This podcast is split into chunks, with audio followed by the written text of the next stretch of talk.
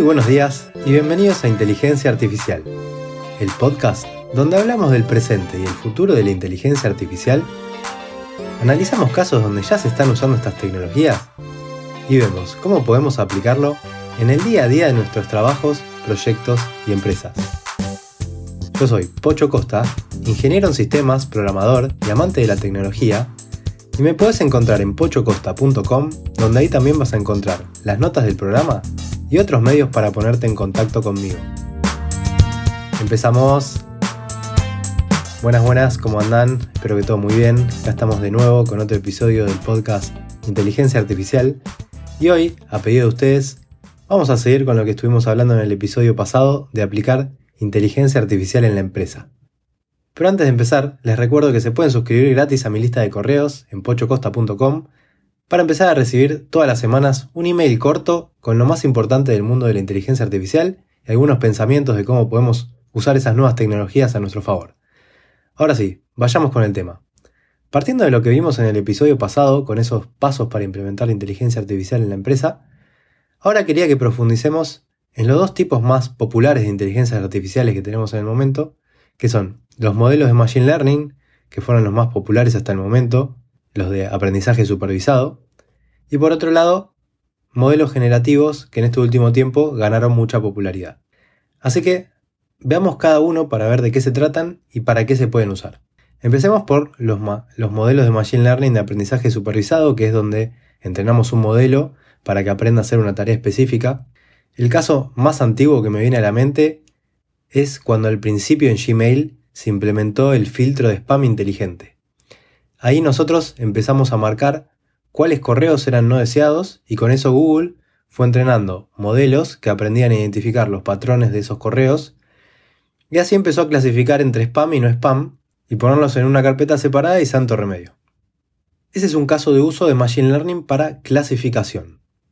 Pero no quiere decir que sirva solo para texto, también puedes entrenar un modelo al que le muestres fotos del producto que fabricás y le digas cuál está defectuoso y cuál no, para después que puedas poner una cámara en la línea de producción de, la fábrica y que haga una inspección visual de los productos y detecte los que son defectuosos. Ese sería otro caso, pero no solo podemos hacer clasificación con el aprendizaje supervisado, también vamos a poder usar, por ejemplo, datos históricos que tengamos de órdenes de servicio o de ventas de productos y entrenar modelos que nos puedan predecir cuántas órdenes o cuánto de cada producto se va a vender en los próximos días. Otro caso podría ser el de entrenar un modelo de Machine Learning para hacer mantenimiento predictivo de equipos. En eso usaríamos datos de los equipos, eh, que generalmente salen de sensores, también podríamos usar datos del ambiente como la temperatura, la humedad, también usaríamos la historia de los mantenimientos que le hicimos a esos equipos, datos de fallos que tuvieron, y todo eso lo usamos para entrenar un modelo que pueda predecir cuándo un equipo podría tener el siguiente fallo, para que podamos anticiparnos y hacer el mantenimiento cuando corresponda. Pero bueno, no me quiero centrar en los casos, sino más bien en que se entienda el concepto y el proceso.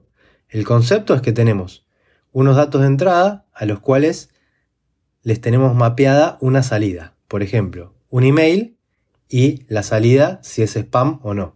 Y el proceso va a ser preparar una base de datos con todos esos ejemplos de entrada y salida y entrenar un modelo al que le podamos dar una entrada y pueda predecir la salida. Por ejemplo, YouTube entrena modelos que puedan predecir cuáles son los videos que maximizan las posibilidades de que me quede más tiempo viéndolos, o las redes sociales como TikTok. Y esos son los videos que me sugiere para que cuanto más tiempo mire, más publicidades me puedan meter en el medio. Y ese es su modelo de negocio. Ahora pasemos a los modelos de inteligencia artificial generativa. No voy a profundizar demasiado porque ya hice muchos episodios hablando de esto, pero básicamente son los modelos que generan, por ejemplo, texto como GPT, ChatGPT, eh, generan imágenes como Midjourney, Stable Diffusion, o generan código como GitHub Copilot, y son modelos que ya fueron entrenados con enormes cantidades de datos, son modelos que son muy costosos de entrenar pero que estas empresas lo ofrecen a todo el mundo para que el resto de los mortales los podamos usar a un costo que es relativamente bajo. Pues nosotros, probablemente cualquiera de nosotros, si quisiéramos entrenar uno de esos modelos no tendríamos los recursos, pero sin embargo pagando ciertos centavos por cantidad de uso podemos acceder. Así que, como se imaginan, el proceso es totalmente distinto con lo que vimos antes de los modelos que son propios nuestros, que los entrenamos con nuestros datos.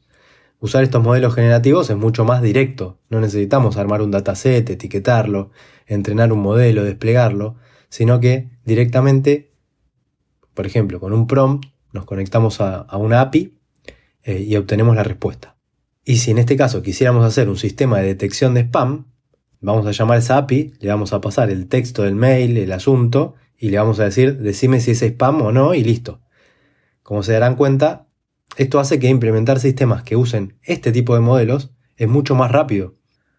Porque si hubiéramos querido hacer un sistema de detección spam desde cero, nos hubiese llevado meses o años. Entonces, como vemos, estos modelos son increíblemente útiles y también nos hacen más accesible la posibilidad de incluir inteligencia artificial en nuestra empresa. Aunque tenemos que tener en cuenta la limitación de estos modelos, ya lo dijimos también en otros episodios, es que no saben nada de nuestra empresa, de nuestros productos, de nuestros servicios, de nuestros clientes, nada.